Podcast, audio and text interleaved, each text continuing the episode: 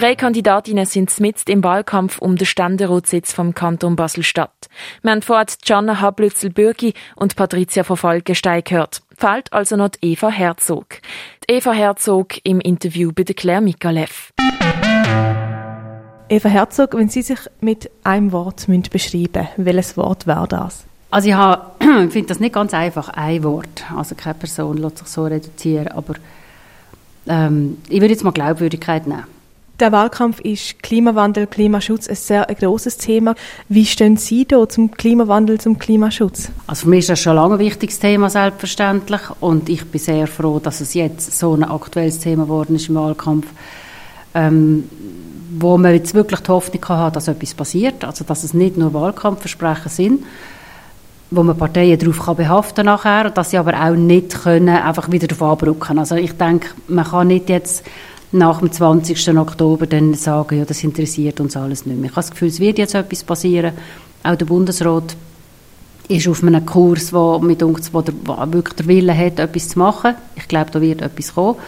Und ähm, ich unterstütze das sehr. Klimajugend ist da entscheidend gewesen. Aber man kann auch sagen, ist ja eigentlich auch klar, die, die es langfristig betrifft, müssen ja auch sagen, was sie finden. Und, ähm, und das haben sie jetzt gemacht. Jetzt muss man sie ernst nehmen und darum glaube ich jetzt effektiv, dass so etwas passieren wird. Kommen wir noch zur EU, zur Außenpolitik der Schweiz. Ähm, da liegt ein Rahmenabkommen auf dem Tisch. Was halten Sie von dem so genau, wie es jetzt vorliegt? Also das Rahmenabkommen ist, ist viel besser als sie Ruf eigentlich. Also es diskutiert, man diskutiert über drei Punkte oder vier dann allenfalls.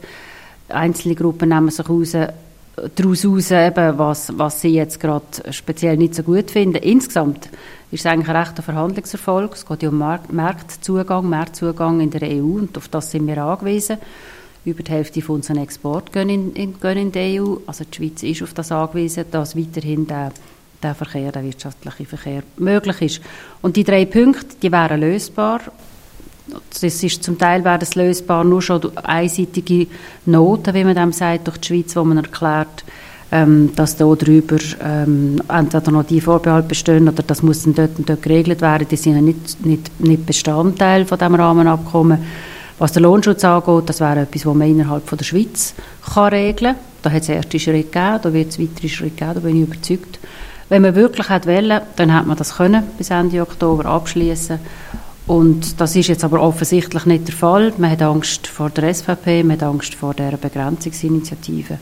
Über die soll jetzt, glaube ich, zuerst noch abgestimmt werden. Und dann muss man aber parallel einfach weiterarbeiten und nächstes Jahr muss es unter Dach und Fach kommen, weil unsere bilateralen Verträge, die äh, können wir nicht weiterführen ohne das Rahmenabkommen.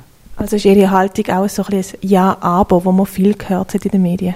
Das wäre das Taktische und inhaltlich überzeugt, weil ich habe mir wirklich die drei Punkte angeschaut und die drei Punkte, das ist nicht so, dass dort alles ähm, genagelt ist in den Punkten, die zur Diskussion stehen, wenn wir jetzt einfach würde unterschreiben. Staatliche Beihilfen zum Beispiel, das kommt über das Freihandelsabkommen, das ist wirklich nicht so, dass dann alles schon klar wäre über das Rahmenabkommen, könnte man bestens jetzt unterschreiben. Lohnschutz, das sind Grundprinzipien, ähm, was gleicher Lohn am gleichen Ort für gleiche Arbeit, das ist genau der gleiche Inhalt innerhalb von der EU, das wäre genauso lösbar, das muss die Schweiz sich mit Arbeitnehmern, Arbeitgebern sich einigen und ähm, die Unionsbürgerrichtlinie, dort kann man sich bei Missbrauch kann man Gegenmaßnahmen treffen, das kann jedes Land, das könnte auch die Schweiz. Also wenn Sie mich so fragen, inhaltlich, wenn man heute noch sachlich würde über das Rahmenabkommen diskutieren, insbesondere auch die ganze Schiedsgerichtsbarkeit, das ist, das ist ein Vorteil, nicht ein Nachteil, dann würde ich es unterzeichnen. Sie haben gesagt, die Schweiz ist auf die EU angewiesen. Ähm, wie würde sie, oder wie sollte das Verhältnis von der Schweiz zur EU sein, wenn es nach innen könnte gehen? bilaterale Verträge behalten, Rahmenabkommen abschließen, dann sind wir eigentlich für die nächsten Jahre mal schon, da haben wir ganz super, super gute Ausgangsbasis. Wir haben sehr profitiert in den letzten Jahren von diesen bilateralen Verträgen. Wir müssen neue Abkommen abschließen mit der EU, aber für das, das ist die EU nur bereit dazu, wenn wir jetzt das Rahmenabkommen unterzeichnen. Aber ähm, ja, das, Begrenzungsinitiative, nein, Rahmenabkommen abschließen, neue Abkommen mit der EU, dann ist es nicht nötig, in absehbarer Zeit über eine weitere Integration zu reden. Soll die Schweiz mehr Flüchtlinge aus Krisengebieten aufnehmen? Ich glaube, die Schweiz könnte mehr Flüchtlinge aufnehmen. Ähm, wird auch gefordert, glaube ich, wäre machbar, sollte wahrscheinlich auch. Was ich wichtig finde, ist, dass die Schweiz sich an den Gesprächen innerhalb von der EU auch da beteiligt und jedes Land muss diesen Anteil aufnehmen, ähm, äh, wo, also man, muss eine, man muss das aushandeln untereinander und die Schweiz soll ihren angemessenen Anteil aufnehmen. Das mehr ist als andere Länder oder weniger, das durch mich, ich weiß auch nicht, sekundär. Es muss, ich finde auch, sie sollte mitmachen, sie sollte ihren Anteil ähm, sollte die Schweiz tragen. Das ist für mich unklar. Kommen wir zur Gleichstellung von Mann und Frau. Das Jahr kann man ja fast als Jahr von der Frau bezeichnen, mit dem Frauenstreik und allem. Ähm, denken Sie, es braucht eine Frauenquote? Ich bin immer für eine Frauenquote gewesen. Das ist nicht ein, äh, das ist weder ein Inhalt noch, ich weiß auch nicht, noch ein Ziel. Das ist ein Instrument zur Beschleunigung. Ich mag einfach nicht noch länger warten. Es ist einfach nicht so, dass es von allein geht und dass die Frauen einfach von allein in all die Verwaltungsräte und Geschäftsleitungen und so reinkommen. Und ähm, ich bin da ganz klar verquotet. Dann sucht man Frauen. Frauen sind heute so gut ausgebildet, man findet sie auch. Aber unsere Mechanismen in unserer Gesellschaft sind immer noch nicht so, dass, ähm, dass sonst nicht doch wieder eine Mann, eine Frau also vorgezogen wird. Kommen wir noch zur Krankenkassenprämie. Die sind in der Schweiz ein Thema, in Basel auch, weil sie doch sehr hoch sind, am höchsten in der Schweiz in Basel. Ähm, sollen die Krankenkassenprämie gesenkt werden? Ja gut, ja gut, wäre schön, ja. Also ich glaube, so einfach ist das ist ja nicht die einfache Frage. Also was grundsätzlich schon mal falsch ist in der Anlage, ist, dass wir Kopfprämie haben. Das ist sehr unsozial. Andere Länder machen einen prozentualen Anteil am Lohn. Das ist viel sozialer, viel sinnvoller. Das haben wir nicht. Wir probieren dem ja ein bisschen entgegenzusteuern, indem wir Prämienverbilligungen haben. Oder Leute mit tiefen Einkommen, dort wird ein Teil von der Prämie gezahlt. Also da der, der, der soziale Ausgleich oder die, die Progression von tiefen Einkommen zu höheren, das probiert man indirekt zu machen, aber natürlich unbefriedigend, das ist immer noch eine hohe Belastung. Und ähm, also das muss man entweder, man kann sagen, das System ausbauen oder dann eben prozentual zum Lohn, das wäre an sich das Sinnvollste. Und dann ist es ja so, es geht ja auch um Gesundheitskosten, es geht ja, und dann natürlich geht es darum, wer trägt wie viel Anteil und Gesundheitskosten insgesamt oben bekommen. Ich wäre auch für obligatorische Managed Care Modell, HMO. Ich meine, ich mache HMO. Ich, ich verstand Leute nicht, warum Leute nicht im HMO-Modell sind. Ich bin doch so glücklich, dass ich einen Hausarzt habe. Wieso soll ich mir überlegen, zu welchem Spezialist ich gehe? Ich finde es absolut nicht nachvollziehbar. Da kann man recht viel Geld sparen.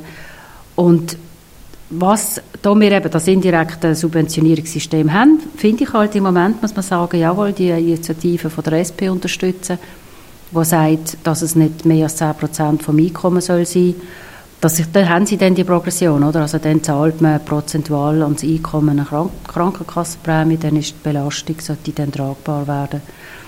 Ähm, also eben für die Einkommen sollte es dann tragbar werden. Das ist halt der, Moment, der, der Weg, den wir im Moment in der Schweiz müssten beschreiten wenn Sie am 20. Oktober gewählt werden als neue Ständerätin von Basel-Stadt, was wären die Themen, wo Sie besonders werden in Bern vertreten? Also zuerst würde ja dann das Gerangel um Kommissionen losgehen. Das weiß ich natürlich noch nicht so genau. Das spielt natürlich schon eine Rolle, in welcher Kommission. Ich denke, dort ist man dann, äh, das wird Schwerpunkt der Arbeit sein.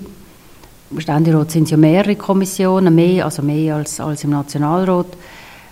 Klar, ich würde ich würd gerne Kommission für Wirtschaft und Abgaben gehen, Gesundheitskommission, das wäre auch interessant. Also mich interessiert ähm, die Altersvorsorge, die Vorlage, die jetzt kommt, finde ich natürlich höchst spannend. Ich habe hier mit Pensionskassen zu tun gehabt, ähm, mit, äh, mit Sozialversicherungen. Das fände ich sehr interessant.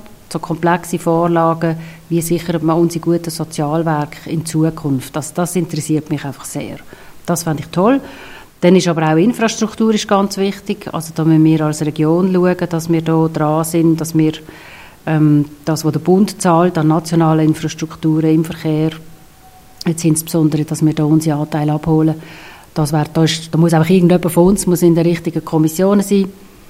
Ähm, und zur Bildung ist mir natürlich auch immer ein Anliegen gewesen. Es ist gerade für einen Universitätskanton wie Basel-Stadt ist es natürlich ist es wichtig, dass am liebsten Ständerat und Nationalrat, dass auch Mitglieder von uns in der entsprechenden Kommission sind, eine stärkere Finanzierung durch Bundesmittel von der kantonalen Universitäten, das ist schlicht notwendig, um, um auch die hohe Qualität, die wo, wo die haben, unsere Universitäten, dass wir die können in Zukunft retten Zum Abschluss noch, wie hoch ist Ihr Budget für den Wahlkampf gewesen, oder ist immer noch? Eben, ist immer noch, ja. wir sind also immer noch dran. Ähm, ja, das ist im Moment ist das 120.000, wobei eben ist immer noch, ist noch nicht alles gesammelt. Wir sind immer noch am Sammeln von den, von den letzten ähm, von den letzten Beträgen. Also es müssen noch ein bisschen etwas sammeln, hm? so ein paar Tausend Franken müssen wir noch haben, um auf 120'000 kommen. Und dann kommt es ein bisschen darauf an, was alle anderen noch machen, ob man noch mehr Aktionen, die Geld kosten, äh, muss unternehmen und allenfalls noch mehr sammeln. Das ist die Grössenordnung. Danke vielmals, Eva Herzog. Das ist die SP-Regierungsrätin Eva Herzog im Interview bei der Claire gesehen. Wir haben heute die Ständeratskandidatinnen vom Kanton Basel-Stadt genauer unter die Lupe genommen. Die ganzen Interviews mit der Gianna Hablützel-Bürgi, der Patricia von Falkenstein und der Eva Herzog kannst du auf radiox.ch nachhören. Für Radio X die Claire Mikalev und der Marcello Capitelli, am Mikrofon die Noemi Keller. Polit Politik einfach und direkt.